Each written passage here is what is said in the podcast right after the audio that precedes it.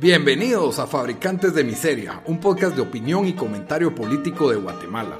No somos analistas ni expertos, solo somos una voz promedio pensando en Recio. Bienvenidos al episodio número 40 de Fabricantes de Miseria. Con ustedes estamos los mismos de siempre. Dan, desde Washington, D.C., ¿cómo te va? Bien, aquí un poco decepcionado, me, me recordó un poco a Y2K estas elecciones, todos esperaban sangre, guerra civil, eh, pensé que no iban a tener, eh, eh, pensé que iba a estar Escape, Escape from New York aquí, o sea, aquí así iba a aparecer y, y al final no, no, no, pasó absolutamente nada. Por gusto, pusiste las tablas en las ventanas, ¿verdad? Cabal, mira, por, por gusto. Muy bien, y su servidor Rodrigo desde Guatemala, hoy le traemos a Adán, el reportero en vivo desde, desde el centro de las elecciones, donde, donde ganó Biden como 90% a 10% de Trump. No, no, no, 97%. Ah, pero, 93, ah, pero 93%. estuvo, estuvo apretada la. Sí, cabal. 92.6 para ser exacto, pero todavía no está todo contado porque el partido, el partido, el país número uno, entre comillas, en todo, en el mundo, el, el, paladín de la libertad y la democracia a nivel mundial, en su elección de el jefe del mundo libre, como les gusta llamarlos a ellos, no puede tener, no sabe contar votos después de tres días de haber tenido elecciones. Así que, pues, vamos a comentar un poco en este episodio variado las elecciones de Estados Unidos. Quiera que no, influyen en Guatemala, las políticas cambian, las relaciones, tenemos una, una relación estrecha con el país del norte, ya que pues, es el país más influyente en, el, mundo, se podría decir, pero quiera que no, por estar, ya por la proximidad que tenemos, pues toda Guatemala tiene familia en Estados Unidos y, y pues es, hay una, no sé, es el país donde más guatemaltecos hay después de Guatemala. Se me ocurre, estoy seguro que incluso me acuerdo que escuchaba de que Chicago era la ciudad con más guatemaltecos después de la ciudad capital, así que que era que eh, no hay También es el, es el eh, eh, bueno, Los Ángeles, ¿no sería? ¿O dijiste Chicago Los Ángeles? Chicago, porque sí sé muchos que viven en Chicago, pero también obviamente hay poblaciones grandes de guatemaltecos ya. No sé, pero también eh, todos los guatemaltecos que viven aquí, eh, bueno, gran parte es, es, que el 25% de nuestro, de nuestro Producto Interno Bruto en Guate, o sea, las remesas. Las remesas. Entonces, quiera que no. No sé si es eso, pero sé que es bastante. Se me olvidó ahorita el dato, ¿cuánto es? Sí, y está subiendo las remesas. Y pues quiera que no, influye quién va a ser el, quiénes van a ser las autoridades de Estados Unidos en, nuestras políticas. Entonces, pues como preámbulo, las encuestas indicaban que Biden era claro favorito por bastante. Eh, sí, alguno, incluso algunos de los, en, creo que en Michigan o en Wisconsin, ya se me olvidó, algunos los tenían, algunas encuestas lo tenían en 13 o 17% arriba una semana antes de las elecciones y pues como ya sabemos ahora, o sea, las paró ganando Biden por, por menos de 50 mil votos, o por lo menos Wisconsin. Sí, donde va 20 mil votos, creo que fue que, que quedó. La onda es de que es un sistema extraño el de Estados Unidos para el resto del mundo que yo creo que vale la pena ampliar cómo funciona el, el colegio electoral a grandes rasgos, porque tampoco es que podamos profundizar mucho en el entendimiento de este, de este, de estas elecciones, ¿verdad? O sea, en, cómo funciona este sistema complejo de colegios electorales, pues, de a grandes rasgos, cada estado tiene un número de votos electorales, se le llama, ¿verdad? Sí. Electoral votes. Y digámoslo así, es una situación de todo o nada en la mayoría de estados, con la única excepción creo que es Nebraska, donde sí se parte, pero bueno, digamos que California, vale, ganas en California por un voto, no importa que haya sido por un voto, te dan 55 votos electorales. eh, el total, y digamos que Texas vale, ¿cuánto? 38 votos electorales. No importa si ganas por 10 o ganas por 1, te vas todos esos votos electorales. El primero en ganar 270 gana las elecciones. ¿Por qué 270? Porque sumándolos todos son, no sé, qué mal soy para matemática, pero digamos que 270 es la mitad más uno, ¿verdad? Eso es lo que entiendo de... Sí, sería 540, sería en total, ¿o no? Sí, sí, eso. 540, 540, pero no puede quedar 270, 270, entonces me imagino que es... Un poco, sí, tienes razón. Entonces, em, sí, eh, de esa forma es como se ganan las elecciones. Entonces, hay lugares o estados donde se vuelven, hay muchos estados que ya tienen un sesgo tradicional en que la mayoría de personas votan republicano y en otros donde votan demócrata, los dos grandes partidos de, Estados Unidos, por si alguien, pues tal vez no sabe, aquí en Guatemala, pues les explicaba, ¿verdad? Son los dos grandes partidos.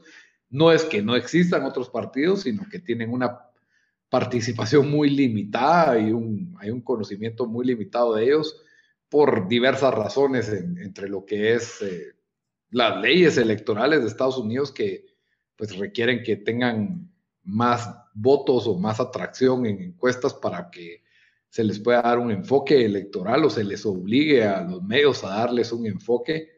Eh, si no estoy mal, Dan, tal vez vos nos aclaras por qué es que en Estados Unidos nunca nos enteramos del tercer y cuarto y quinto lugar. De con mira, es que el sistema está más o menos hecho así. Em, desde que, em, ¿quién fue? Ay, Dios, ahorita se me fue el nombre. Em, un independiente que corrió eh, Ross Perot en los noventas corrió y, y, él fue el de los independientes que más cerca ha estado y cuando dio más cerca creo que tenía como el 20% del voto por un tiempo y, tenía como que un mapa teórico a ganar, agarrar, suficientes electoral, electoral college votes. Después de que se enfermó y, y no, pues, pues agarró buen porcentaje, pero no, no influyó, pero desde ese entonces y ya desde antes, los dos partidos cada vez lo hacen más y más difícil para que un tercer partido logre entrar, tanto que, el, que los dos partidos, los, digamos, el tercer y cuarto más grande de Estados Unidos, que es el Partido Verde, el Green Party y el Partido Libertario, gastan gran parte de sus fondos en solo acceder a, en solo estar en la... O sea, no, e, en, estar en el ballot, estar en la papeleta, literalmente.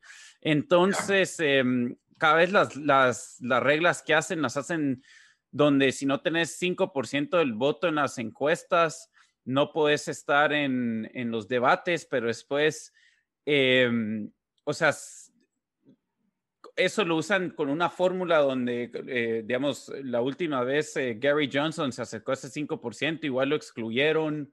Entonces, eh, la verdad, el, el está dominado para, para, solo, para que solo sea dos, está estructurado prácticamente para que solo sea un sistema de dos partidos. Entonces, por eso es que lo hace, lo hace imposible que un, quedará un, un, un tercer partido viable y también yo creo que medio se ha creado un miedo entre la población de que, bueno, si le das tu voto al partido, ya sea verde, libertario o socialista o cualquiera de los otros partidos que hay, es un voto tirado, desperdiciado y, y o va a quedar Trump o va a quedar Biden o va a quedar no sé quién, ¿verdad? Entonces, entonces, eh, pues es algo como que se va reinforcing, que se, ¿verdad? Y, y se vuelve pues imposible. Yo si no, yo creo que tendría que salga así más o menos como Trump en el sentido de alguien que, que tiene su propio dinero, que, pero no podría ni correr, yo creo que hasta un, como tercer partido, sino yo creo que tendría que correr prácticamente como independiente, sin partido. Hasta eso sería un poco más fácil. Eh, que fue como hizo Ross Perot, ¿verdad? Él un billonario y se financió su propia, su propia eh, campaña. Campaña. Entonces, así podríamos ver algo así, pero yo sí dudo que, digamos, en, en nuestro, nuestras vías vamos a ver un, un, alguien de, de, de, otro partido quedar como presidente de Estados Unidos. Espérate, Kanye West, Kanye West, que quedó en quinto. Va a exigir un recuento de los votos, Kanye. Porque... sí, cabal. Eh, ya entrando a cuestiones más serias, pues bueno, eh, la mayoría de estados ya están definidos para qué, quién es el ganador en cada estado. Hay varios estados para Trump, varios estados para Biden o Biden, pero eh, obviamente la ventaja de los que ya se definieron la tiene ahorita en este momento Biden.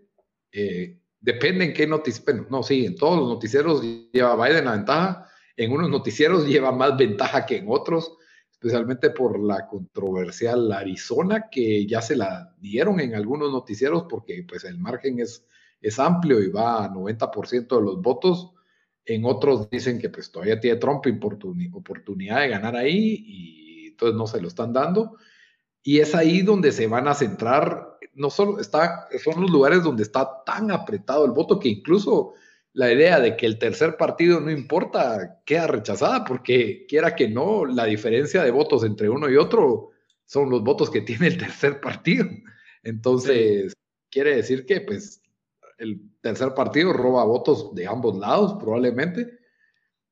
Eh, y, y, sí, tenemos eh, partido, eh, tenemos lugares como Pensilvania, que vale 20 votos, eh, tenemos Carolina del Norte, vale 15, Georgia 16, Arizona vale 11 y Nevada que vale 6, que están como que pendientes de que no sabemos para qué lado van a jalar.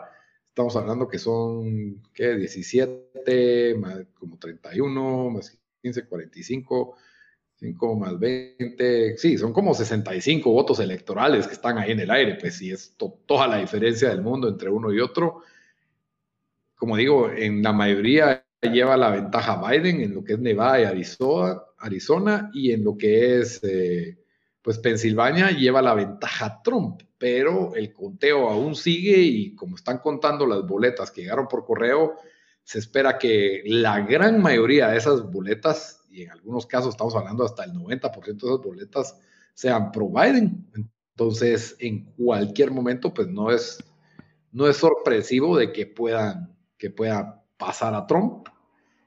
Eh, como les digo, es una elección muy, muy pareja, al contrario de lo que decían las elecciones. Por ejemplo, en Georgia, un, estado que vale 16 votos electorales clave para ganar, Trump tiene 49.4% y Biden yo, tiene creo, yo creo que más la historia ahí es, es digamos, eh, la verdad, todos los votos que perdió Trump, si miras Georgia, eh, hasta es prácticamente un estado rojo por yo no sé cuántos años. Eh, eh, si no estoy mal, creo que los dos senadores de ahí son republicanos, el gobernador es republicano, eh, incluso es un gobernador bastante pro-Trump.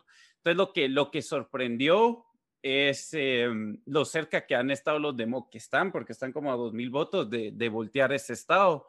Y, y, más de los conteos, que yo creo que ya van unos indicios hacia dónde va. O sea, esto es lo que va a pasar eh, y no sé cuántos se recuerdan de esto, pero las elecciones del 2000 que al final se pararon decidiendo en la Corte Suprema, em, pues ahí vamos a ver aquí de que, de que van a haber un montón de challenges y no sé, que, que, van a haber demandas y todo, no sé, no sé en qué va a parar, pero tal como vos mencionabas, lo de, lo de los absentee, eh, los, bueno, lo de los, eh, los absentee ballots, no sé ni cómo se diría, las, las los votos ausentes, los, los, votos que son por correo, les diría por yo. correo, sí, y también un montón de los votos, o sea, es que esa es la cosa, la verdad es, es medio raro en Estados Unidos y un poco ridículo, que lo hablamos con unos amigos de que para unas elecciones federales no hay un estándar de cómo se operar, ¿verdad?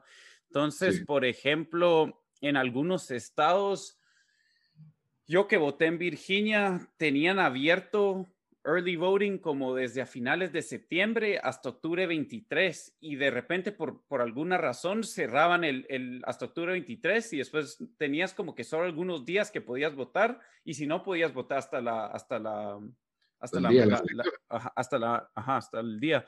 Eh, algunos estados eh, empezaron a contar las papeletas de absentee el mismo día del bueno ya cuando cerraban todos los eh, cuando cuando cuando cerraba el tiempo de, de votar otros iban a esperar eh, unos días para empezar a contarlos, eh, bastantes porque estas políticas habían estado como que, o sea, antes no importaban, no iba a importar mucho estos, los ballots, que las papeletas que recibían de, los votos que recibían de, ya sea del exterior, de gente que vivía afuera, pero votaba para ese estado, o gente que había votado por correo.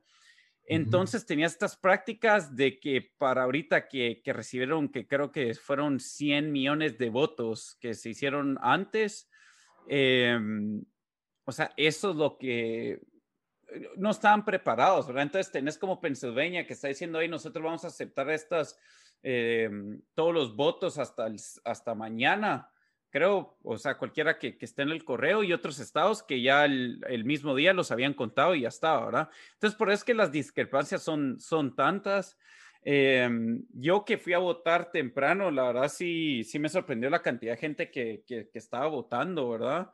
Entonces sí, sí miro de, de, o sea, ¿por qué si, si tenían estas prácticas así como que de, hey, vamos a esperar un día para empezar a hacer estos conteos o estas papeletas son las que de último vamos a contar, sí puedes ver cómo, mm, em, pues cómo se están tardando algunos estados en, en reportar y sí, o sea, me da risa porque casi que Watt hizo mejor trabajo en las últimas elecciones. estoy seguro de que Watt hizo mejor trabajo en, en hacer los conteos. Em, también pues hemos visto ahí y obviamente Twitter no, no sé si siempre es, es, es lo, lo más lo, lo, mejor para, para, para, tener noticias que están verificadas, pero pues han habido unos videos y cosas raras que, que, que y unas decisiones extrañas que tienen los estados que sí te pone a pensar que están, o sea, que, que, que hay la posibilidad que se pudiera cometer eh, fraude, ¿verdad? Em, como esto de Pennsylvania, que las papeletas, que pueden aceptar sobres que no estén marcados con la fecha ni, ni quién lo mandó. O sea, como un voto, eso me parece raro. O tenés cuántos estados aquí donde no requieren que ni tengas em, eh, identificación para votar. Em, sí, sí, cosas que yo creo que en cualquier país del mundo dirías tiempo, pues esto no hace sentido, ¿verdad? Y aquí cambia de estado a estado. Sí, y por ejemplo en Guatemala tenemos un parón electoral al que hay que inscribirse y si no te inscribiste, ahí está, no llegaste, no votás el día de las elecciones.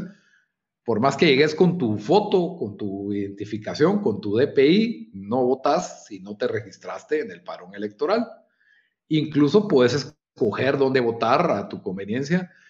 Eh, no cambia mucho porque al final del día es, la definición del presidente, por ejemplo, se define por el voto popular, donde podrías cambiar una elección y se hacen las llamadas acarreos de gente de un lado a otro, que no sería raro que este tipo de prácticas pasaran, solo que en lugar de acarrear gente, acarrean boletas de correo de un lado a otro, eh, es en, Estados Unidos, pero eh, solo afecta para elecciones de alcaldes o diputados en Guatemala. Aquí pues ya cerrado, la gente llega con su DPI, el, el, parón, o sea, la lista que tienen las personas que van a recibir tu voto, donde se te asignó votar, porque es el único lugar donde puedes votar, no puedes ir a votar a cualquier lado.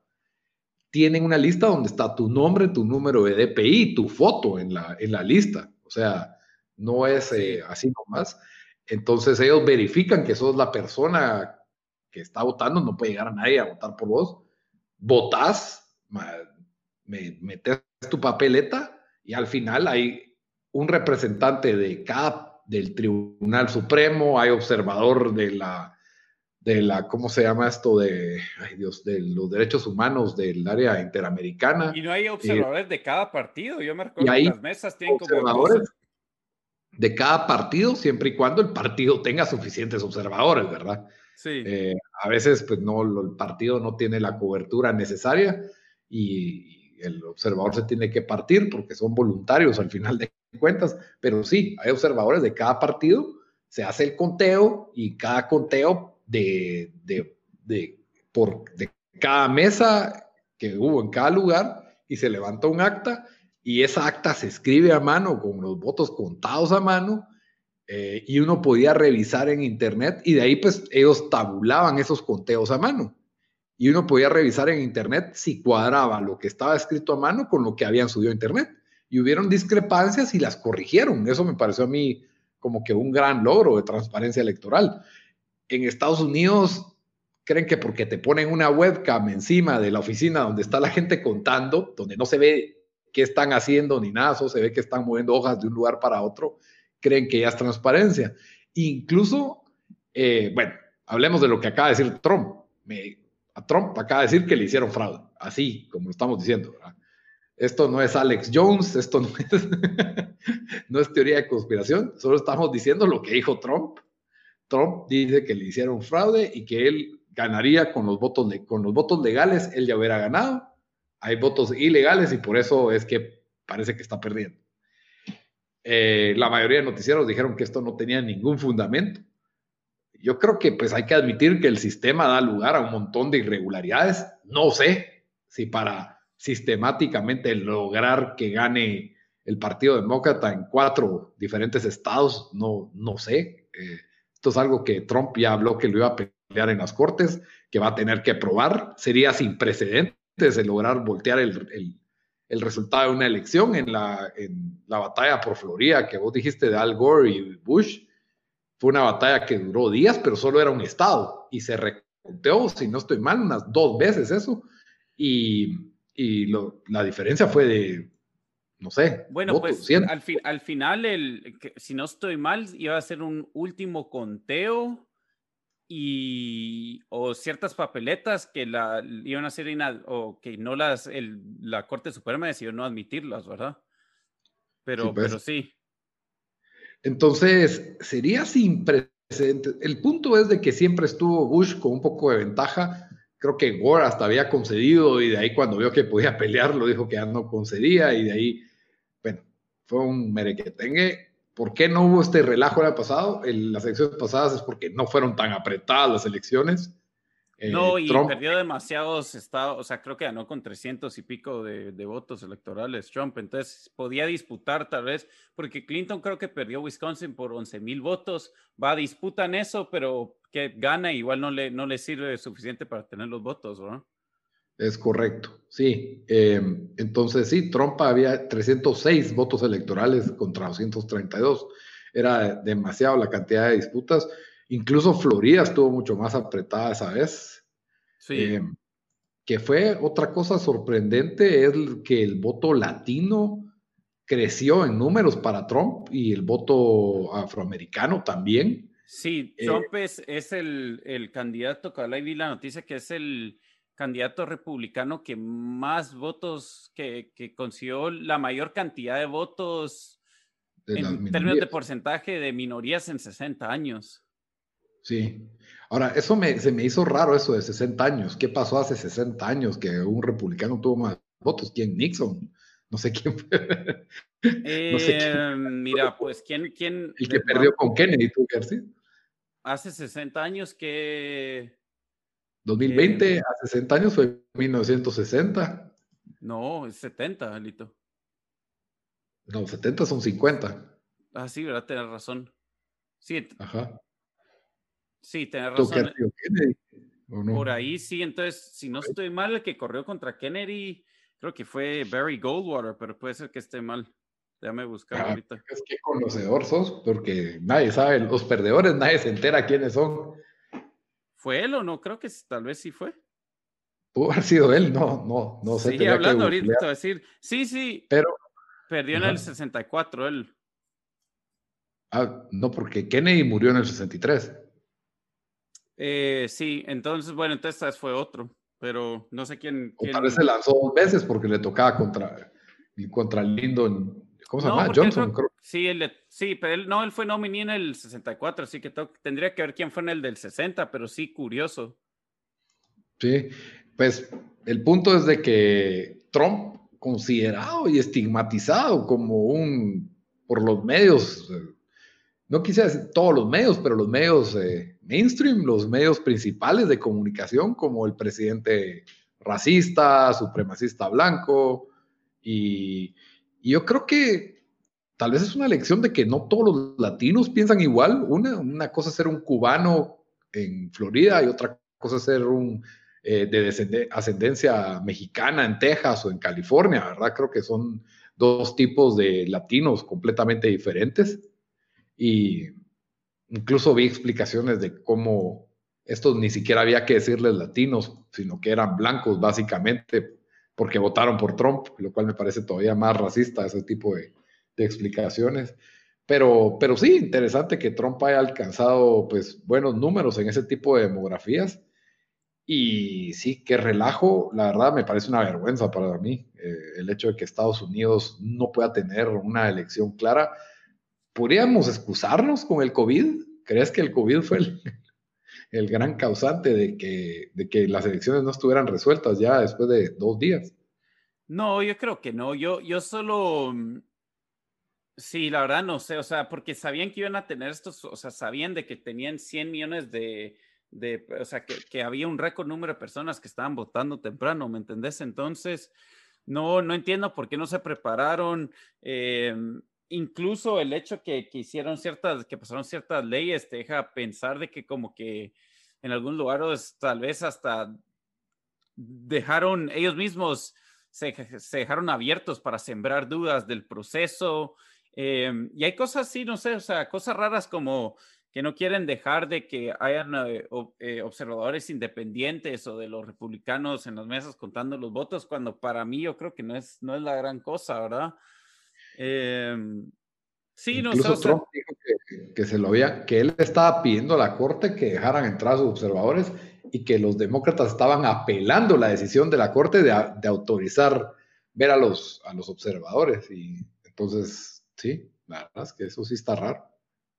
Sí, por eso, por eso te digo. Entonces, em, yo creo que sí, que el, el, proceso electoral en Estados Unidos quedó, quedó en evidencia, cualquier cosa, pero no creo que va a cambiar porque cada estado lo tiene diferente.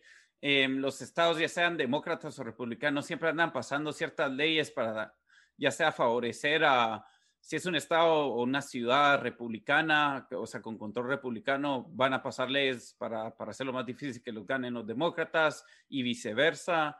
Entonces, eh, sí, yo creo que cualquier cosa, esto va a ser como que el inicio de, de, de peores cosas que se vienen, porque no, los republicanos, de, o sea, yo digo de, de, de chucadas, ¿verdad? Porque los republicanos no se van a olvidar de esta y van a tratar de, de, hacer las mismas cosas, ¿verdad? Es lo mismo que tratan de hacer con el redistricting, donde de repente cambian los distritos de unas formas, miras unas, unas formas así completamente bizarras.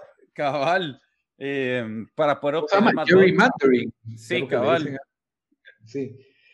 Entonces, todas estas tácticas, pues, pues ya son conocidas y, y sabemos de que, o sea, bueno, esto pasaba más antes, no, no, sé si, no sé si tanto ahora, pero sí, o sea, fraude, pues siempre había en, en todas las elecciones y especialmente antes em, en los Estados Unidos, ¿verdad? Y, especialmente contra las minorías que, que, quemaban centros de votaciones y cosas así, entonces. Les dejaban ir mangueras y perros, y, pero. Sí. Eh, ahora, solo para cerrar este tema, ¿realmente crees eh, por ejemplo, la, materia que más le interesa tal vez al, pueblo de Guatemala la materia en materia migratoria. Hay una gran diferencia entre una administración demócrata y una administración republicana en esta área. No, no, yo la verdad iba a decir eso. Mira, en términos de, de Paraguate, o sea, yo creo que Obama fue el presidente que más gente deportó en toda la historia. Eh, eh, deportó más gente que todos los presidentes anteriores eh, juntos, ¿verdad? Eh, incluyendo más, más que Bush, o sea, juntas toda la gente que se deportó antes, eh, igual no era, era más lo que hizo Obama. Trump obviamente iba, iba pues un paso mayor y su, creo que, que su retórica, si bien obviamente era peor, en términos de, de, y bueno, con lo que hicieron de separar familias y todo eso, o sea, que fue una, o sea, cochaya increíble lo que hicieron con eso. Yo creo que nos vamos a dar cuenta que los demócratas tal vez van a quitar eso de separar familias, pero muchas de estas cosas, de estas políticas, cuando las metes en estos sistemas burócratas, es como que medio difícil eh, quitarlas. Y, y, sí, o sea, en Paraguay vamos a seguir viendo que gente se está, la están, eh, la, siguen enviando de regreso. Eh, vamos a tener embajadores que llegan a Guate que nos van a querer presionar con que hey, tienen que ustedes hacer más para que no se vayan eh, gente indocumentada a Estados Unidos, tienen que pelear, luchar más contra, la, contra las drogas, porque toda la droga, o sea, entonces, la verdad, yo, Paraguate en esos términos no, pues, no, va a cambiar mucho. No, yo sí creo que no va a cambiar mucho y nos vamos a ir dando cuenta de eso.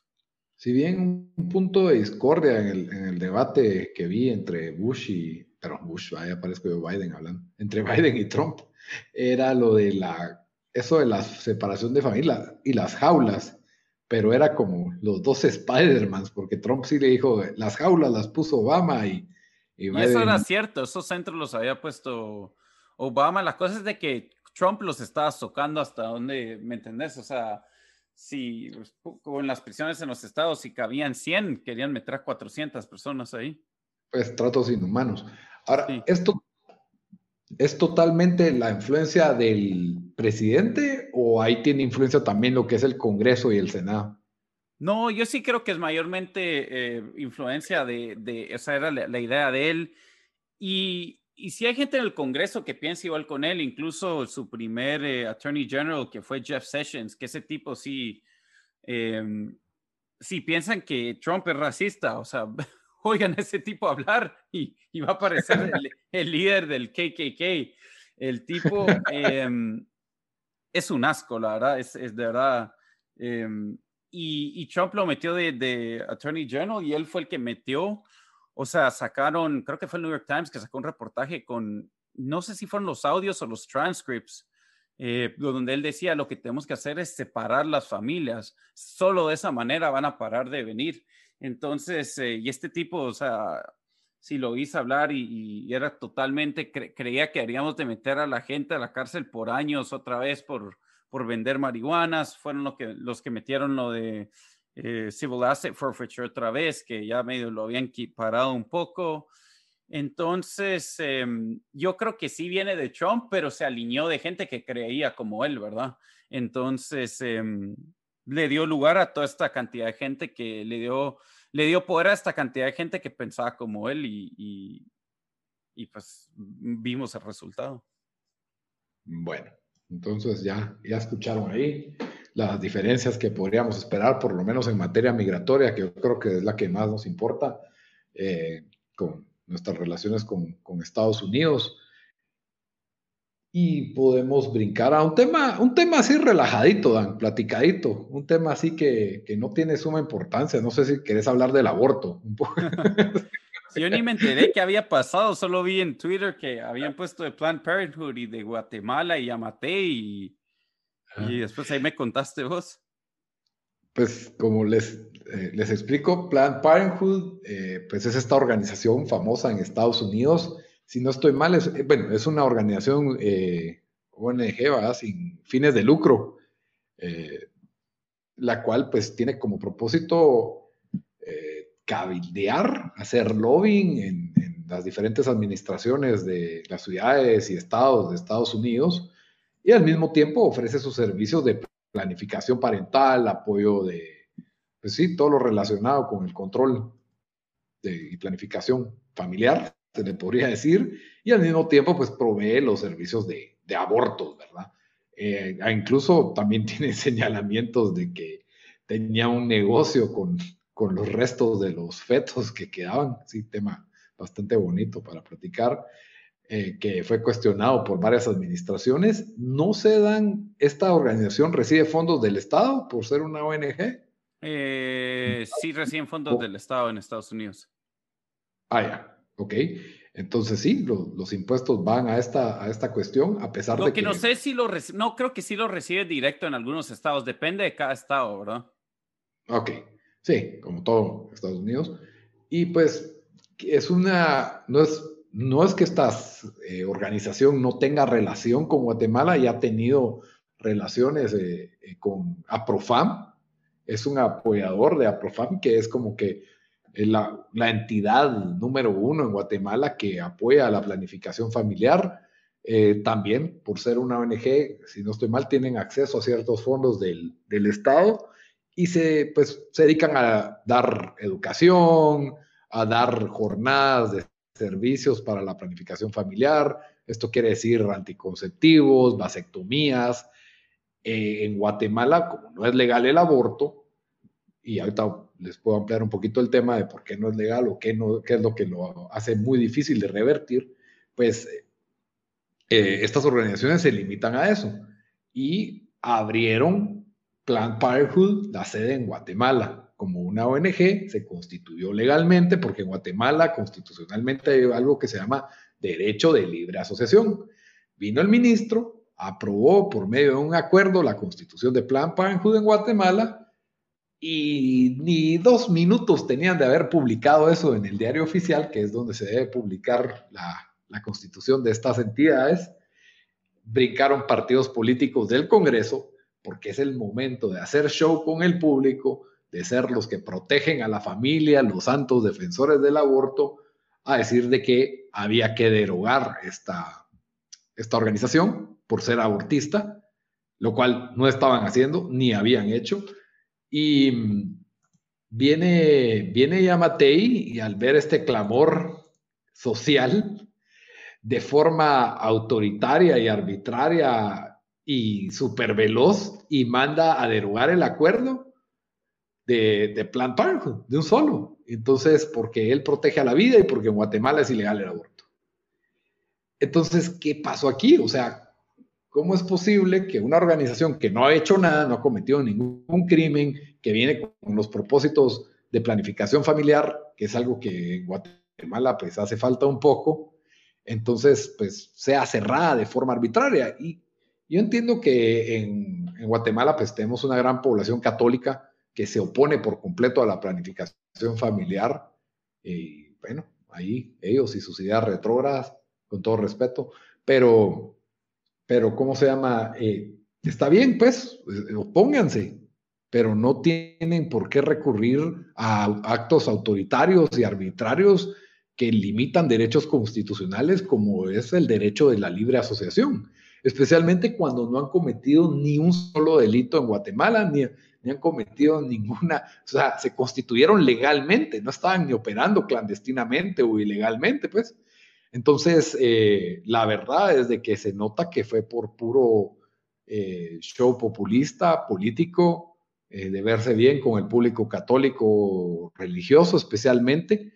No estoy diciendo que esas sean las únicas razones para ser pro vida y no estoy diciendo que yo estoy a favor del aborto, solo que estoy a favor de que hayan derechos y hayan igualdades y que si realmente quieren cabildear en contra del aborto, pues cabildeen en contra de la asociación para que se cierre de forma legal y no, no ilegal por medio de, actos autoritarios. Obviamente esto lo podrían pelear en una corte, en la Corte de Constitucionalidad, por medio de amparos. No sé si lo van a hacer, no sé si ya lo hicieron, no sé si planean hacerlo, no sé si ellos esperan que esto iba a suceder.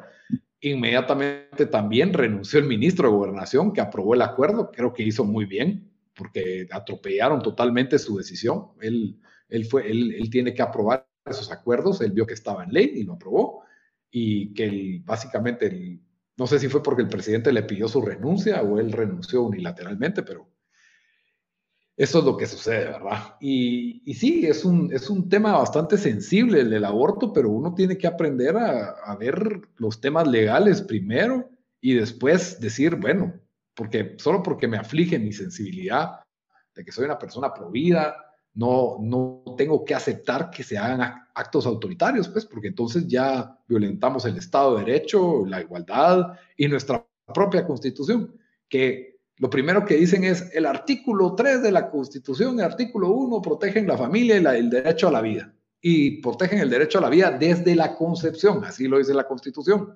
Por eso es de que el aborto es muy difícil que se vaya a legalizar en Guatemala, porque para legalizarlo hay que hacer una reforma constitucional. No se puede, lo único que podrían hacer es, hasta cierto punto, como el término que utilizan para el cabildeo es despenalizar. ¿Qué quiere decir? Ok, hay un crimen aquí, pero tal vez solo sea una multa, pero creo que fácil podrían declarar ese tipo de reforma penal como inconstitucional por la cuestión de que Guatemala reconoce el derecho a la vida desde la concepción. Entonces, esas palabras, hasta que no se reformen, yo no veo realista que se pueda eh, despenalizar el aborto o legalizar el aborto, como, como quieran llamarle. Entonces, probablemente Planned Parenthood iba a trabajar aquí como una organización tipo Profam. Tenemos un país donde todos los días hay niñas embarazadas, muchas por casos de violación, por hombres mayores, y muchas otras por no son casos con personas mayores, sino es por ignorancia y pobreza y falta de acceso. y, creo que sí, creo que hay una agenda muy fuerte religiosa que se opone a la educación integral sexual, como le dicen, ¿verdad? Y ya me pasé aquí hablando bastante de esto, pero solo para cerrar el punto, eh, yo ni siquiera estoy a favor de la educación sexual impartida por las escuelas públicas. O sea, yo soy pro que cada quien lo enseñe a su familia, pero no tengo nada en contra que haya una, una ONG enseñando sobre estas opciones. Eh, creo que es algo positivo hasta cierto punto. Entonces, si están haciéndolo fuera del, del aparato estatal, probablemente con fondos provenientes del extranjero, y no sé, más de algún fondo de mis impuestos va a ir ahí porque las ONGs reciben fondos estatales, pero todas las ONGs reciben, la mayoría reciben fondos estatales, entonces, ¿qué me puedo quejar? Y tampoco pagan impuestos, las iglesias tampoco pagan impuestos y no alego. Entonces, em, sí, ese fue mi pequeño rant sobre lo que ocurrió. No sé si querías agregar o preguntar algo. No, yo la verdad, ahí la pegaste bien, o sea, lo dijiste de que el Em, primero, sabemos que el Congreso de Guatemala, eh, ellos saben que todos lo miran como un desastre. Em, o sea, yo creo que la aprobación de ellos, no, no, sé por dónde estará, pero no creo que pasar del 15%. Entonces, em, y solo por, por, por, su naturaleza, por, por, cómo son, por, por lo, por lo, eh, por lo asquerosos que son eh, en lo político y todo, Em, cualquier victoria barata que puedan tener, la van a tomar. Y no hay victoria más barata en Guatemala que alinearse a algún tema religioso. Lo vimos, creo que fue el año pasado, donde habían, eh, o fue hace dos años, que se supone que iba a llegar un grupo satánico, que era nada que ver, que era un grupo metalero, no sé ah, qué, y lo lograron, lo lograron banear les prohibieron la entrada. Jimmy Morales les prohibieron la entrada. Y después, eh, entonces, yo creo que rápido se van a unir con eso. sabemos que están, están, estamos llenos de políticos que no les importa robarle a la nación un, un país eh, con donde 50% de su población vive en pobreza, eh, se huevean todo, todos los fondos, pero, pero sí quieren ahí su foto en casa de Dios cada domingo, ¿verdad? Entonces cualquier cosa que, que, que los, que, los, que los pueda acercar a Dios en el, en el post de Facebook o en cualquier declaración lo van a usar.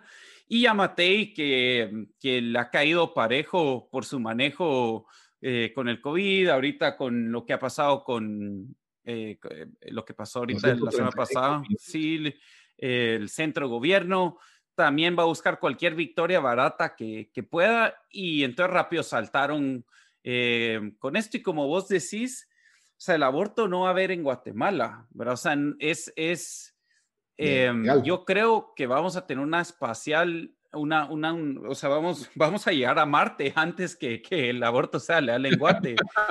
Yo, yo, yo, lo digo como alguien que, que, yo creo que debería ser, ser, ser legal, en mi opinión, pero eh, no miro no miro malo, y vos lo dijiste ahí, o sea, los problemas que tenemos en, en Guate con, con cuánta, pues, cuánta niña embarazada no, eh, no queda en Guatemala, eh, cuántos, em, o sea, el, el desconocimiento y la ignorancia que hay porque no hay, no hay educación de, eh, sexual o de planificación de familia.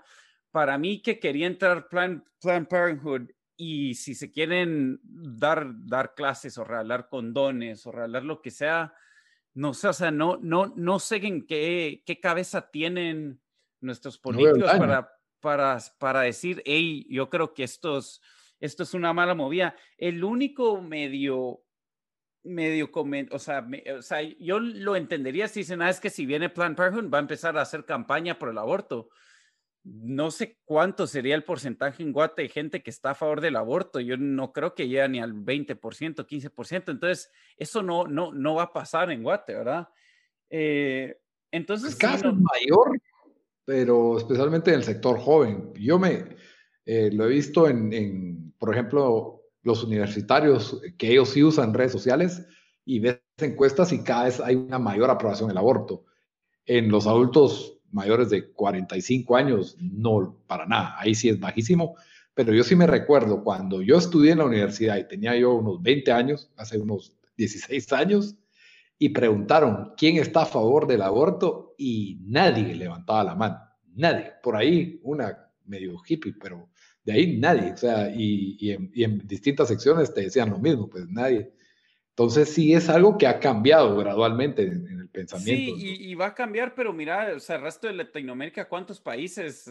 Eh, no hay.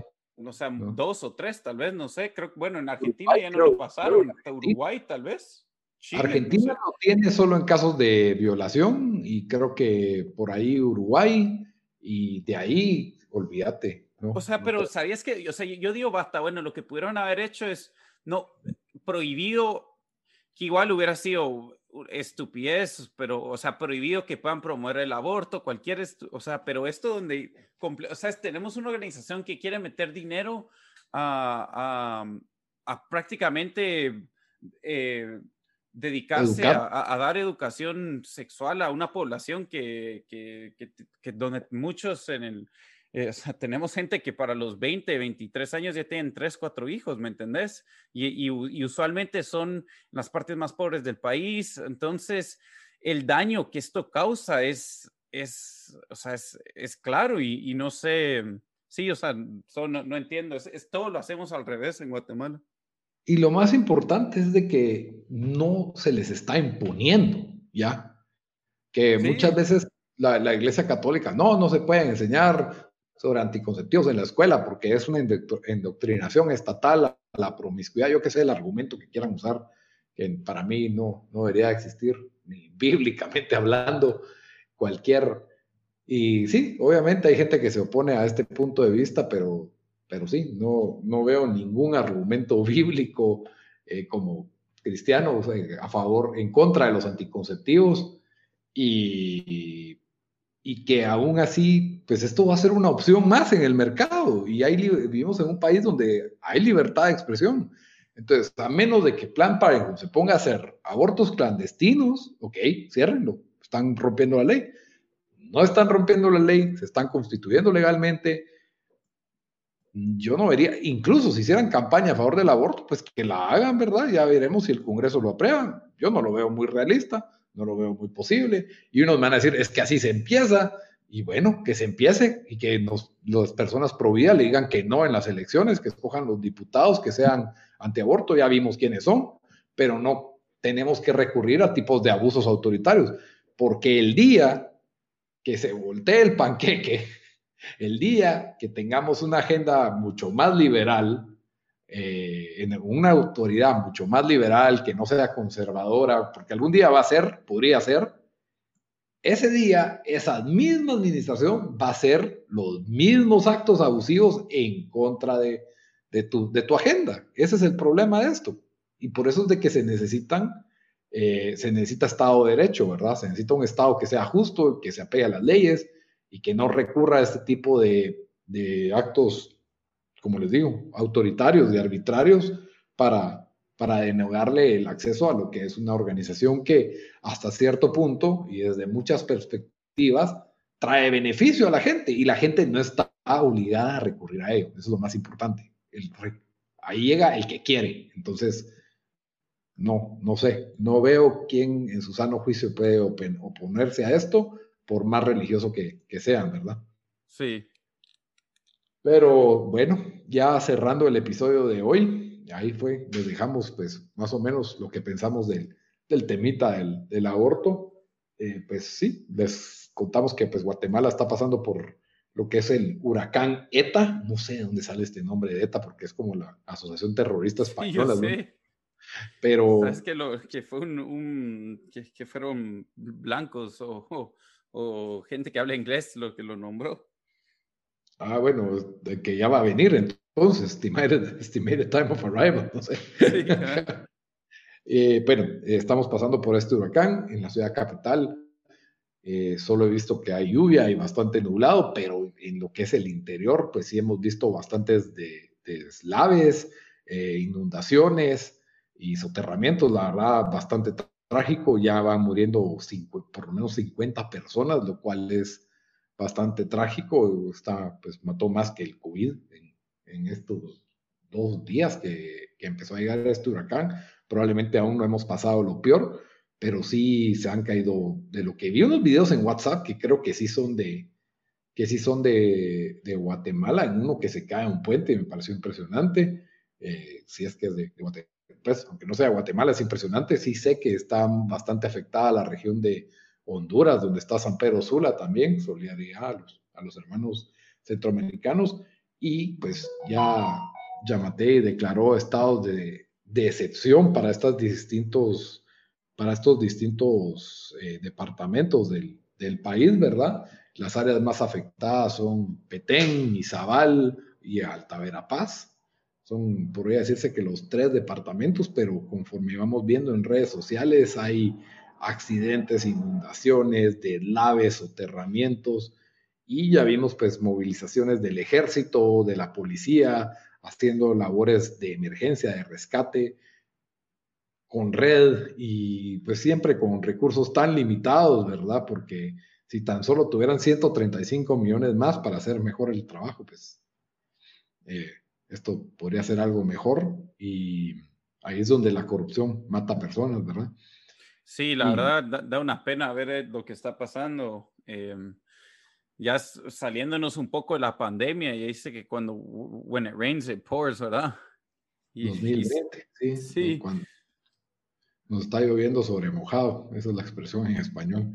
Em, y pues primero Dios se organiza lo suficiente el Estado y el clima que pues que por favor se calme, pues, porque ya tuvimos, ya tuvimos bastante con esto y sí son bastante, bastante dramáticas las, las, pues, las tomas y las fotos y pues la muerte al final de, gente. Ah, si ustedes pues pueden ayudar, me imagino que vamos a estar posteando qué organizaciones o dónde pueden donar o llevar víveres porque ya, ya están pidiendo y pues estar pendientes de, lo que le pasa a los demás. Y pues con eso íbamos a cerrar, pero ahorita me acordé que acaban de quitar a Cisclo Valladares como embajador de, del Reino Unido y está pidiendo una indemnización de ¿cuánto? De dos millones de quetzales. Así que ahí está, ¿verdad? Si tan solo tuvieran tal vez dos millones de quetzales para ayudar a esta gente, se podría hacer bastante, pero no, lo está pidiendo la indemnización de una persona que están quitando por ineficiente y por señalamientos de corrupción. Entonces sí, la verdad es de que es triste nuestro, nuestra realidad, las prioridades que tiene el Estado y dónde se va, se va el dinero. Sí, pero bueno, como siempre, cerramos el episodio, pero les recuerdo que estamos en, que pueden comentar qué piensan del episodio de lo que hablamos hoy, qué piensan del aborto, si quieren hablemos de eso. Estamos en redes sociales, ahí nos encuentran en Facebook y en Instagram como Fabricantes de Miseria. Estamos también en Twitter como FabriPod. Ahí, pues, eh, perdón. Y también, pues, que nos pueden escuchar en todas las distintas plataformas de audio. Estamos en Spotify, en SoundCloud, en iTunes Podcast, en Stitcher. Eh, tenemos canal en YouTube, en todos diferentes lugares nos encuentran como fabricantes de miseria. Denos like, denos follow, denos buenos reviews, se los agradecemos bastante. Es gratis, así que espero que les haya gustado el episodio. Y antes de irnos, como siempre, la recomendación de la semana. Dan, ¿qué nos vas a recomendar esta semana? Eh, yo les voy a recomendar eh, el show que barrió en comedia este año en, en los semis, que se llama Shit's Creek, de que si se han oído nuestro otro podcast, ahí el blog que se llama Tiempo Especial, donde hablamos de películas. El, nuestro amigo que, que también lo hace con nosotros, eh, pues, no se cansaba de hablar de, de Sheets Creek. Eh, está en Netflix y por fin decidí, eh, pues decidí verlo es de esos shows donde, especialmente la primera temporada, los primeros 3, 4 episodios, te saca suficiente, suficientes risas para seguir viéndolo, pero tampoco es como que amas el show, pero ya ahorita ya voy terminando la segunda temporada, ya estoy en la tercera y ya, o sea, ya, ya, mm, ya le arras cariño a algunos personajes, ya sentís como que el, show eh, encuentra su ritmo y ya, ya han habido unos dos, tres episodios donde sí me mataba de la risa, ¿verdad? Entonces, muy, muy bueno. Creo que lo va a parar terminando yo en una semana o algo así. Eh, como dije, cada episodio es de 20 minutos, así que uno rápido se lo, eh, lo puede ver. Em, buenos actores, buen diálogo, eh, buenos chistes. Sí, sí, es, sí es un show de que cada episodio lo, lo, lo, va a dejar con un par de risas, aunque sea. Entonces, definitivamente lo, em, lo recomiendo. Shit's Creek en Netflix. Muy bien, yo voy a recomendar una serie limitada que acabo de ver, que está en, solo que no está en Netflix de Latinoamérica, solo. ¿Qué, Shit's Creek? Ajá, no está en Netflix. ¿Y en dónde está? Saber dónde, porque no está en ningún lado. Es que, pues, si vas, yo, lo difícil es que esté en el Netflix de aquí, ¿me entendés? Porque los derechos en, en Latinoamérica son más fáciles, creo. Sí, pero yo creo que no tiene mucha demanda ese. Es shit con S-C-H-E-E-T, ¿va? Sí. Sí, no está en Netflix de Latinoamérica. Ve, pues. Pero ahí hay medios alternos, por eso vivimos en Latinoamérica, podemos aprovechar eso. Eh, pues yo voy a recomendarles una serie que se llama The Queen's Gambit o la apertura de la reina o la apertura de la dama, como quieran decirles, para los que nos escuchan que son fanáticos del ajedrez, creo que vale mucho la pena verlo.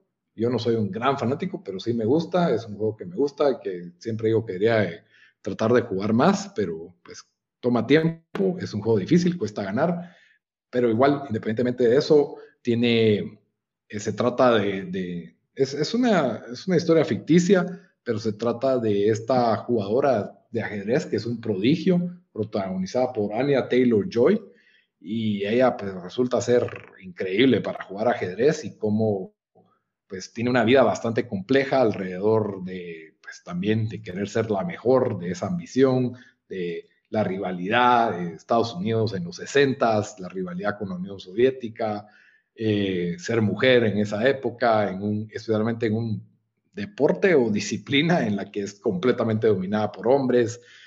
Eh, hasta el día de hoy es una de las disciplinas que es completamente dominado por hombres también. Y entonces eh, es, es, bastante interesante los aspectos mentales de esto y pues cómo el, afecta en la, en la mente de esta persona el, el juego de ajedrez o se vuelve hasta una obsesión y al mismo tiempo pues los dramas que por los que pasa una niña huérfana y su adolescencia y ya pues hasta su adultez, que es lo que logramos ver en solo siete episodios, serie limitada. La miren y se acaba. Yo no me extrañaría si esta serie recibe una nominación para el próximo año. No digo que vaya a ganar, pero, pero sí, es, una, es, es, un muy buen show. Está en Netflix, siete horas, lo van viendo uno a la semana perfectamente probablemente en algún día se piquen y miren dos eh, al acceso de todos. Y esa es eh, mi recomendación de la semana. Muy bien, hasta la próxima. Con eso terminamos el episodio. Adiós.